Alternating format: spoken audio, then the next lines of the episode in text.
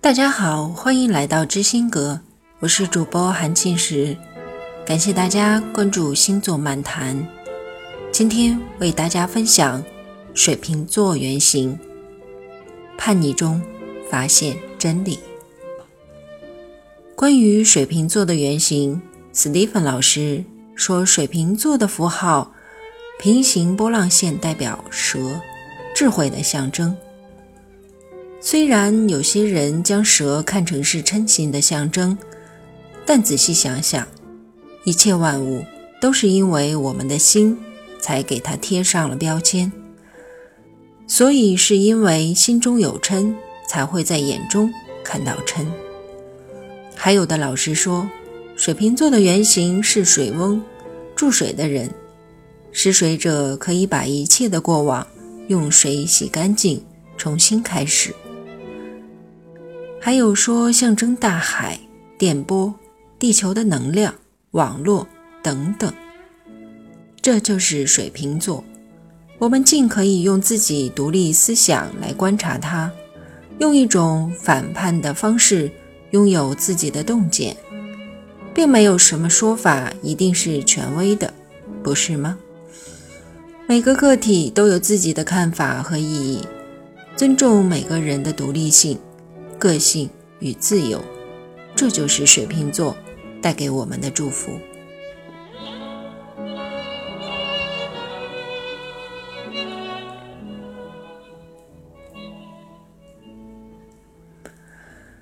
一位具德佛教上师在分享中提到《黑客帝国》中的片段：墨菲斯给了尼奥两粒药片，红色的药片。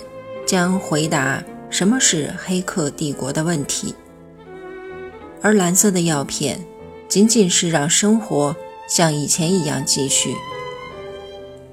当尼奥伸手去拿红色的药片时，墨菲斯警告说：“记住，我要告诉你的只有一样东西——真相。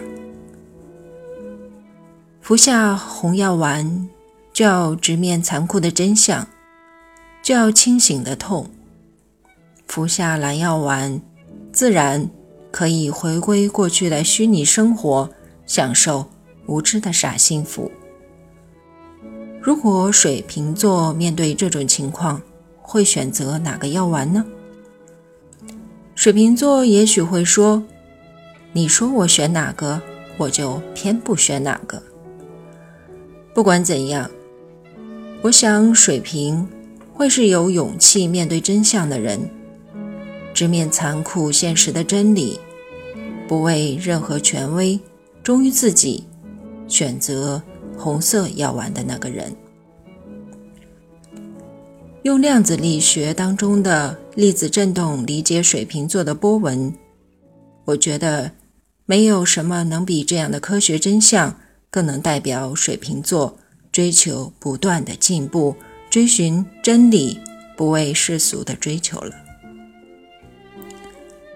原南科大学校长朱清时先生，其一生都在做着不断的改革，在教育上的改革，科学上的不断追求和进步，都非常符合其水瓶座的能量。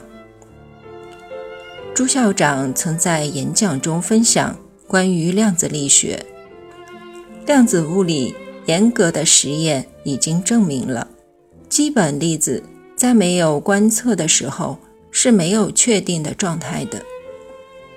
通过物理量子学的科学证明，那些在黑客帝国里选择红色药丸的人告诉我们，家中的那个地板上明明摆放着好好的凳子。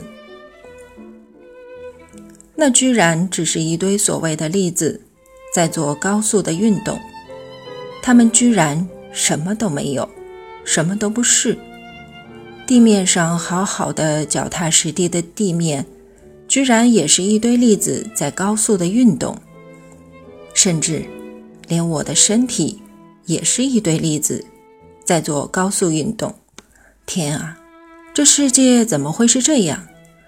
这根本就是传统观点无法接受的论点，但科学需要不停的进步、更新的改革、追求真相。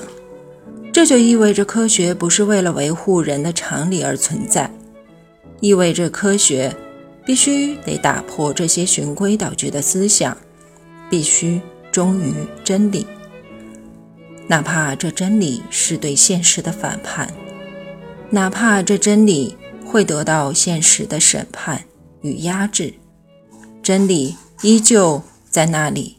这就是水瓶座的独立精神。和强烈的自主性。再和大家分享一段文字：赤发甲非我，我非骨与血；非涎非鼻涕，非浓非黄水；非止亦非汗，非肺亦非肝；我非鱼内脏，亦非食与尿；肉与皮非我。脉气热非我，百窍亦复然，六十皆非我。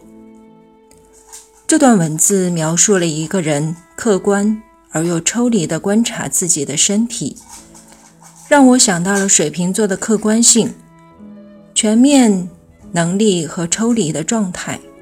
水瓶座也能够抽离地看待关系，关注友谊与平等和社会的利益。好了，今天就谈到这里，感谢大家的关注与支持。如果你有和水瓶座的故事，请留言给我们，同时关注知心阁微信公众账号，可以向职业占星师提问咨询。谢谢大家，再见。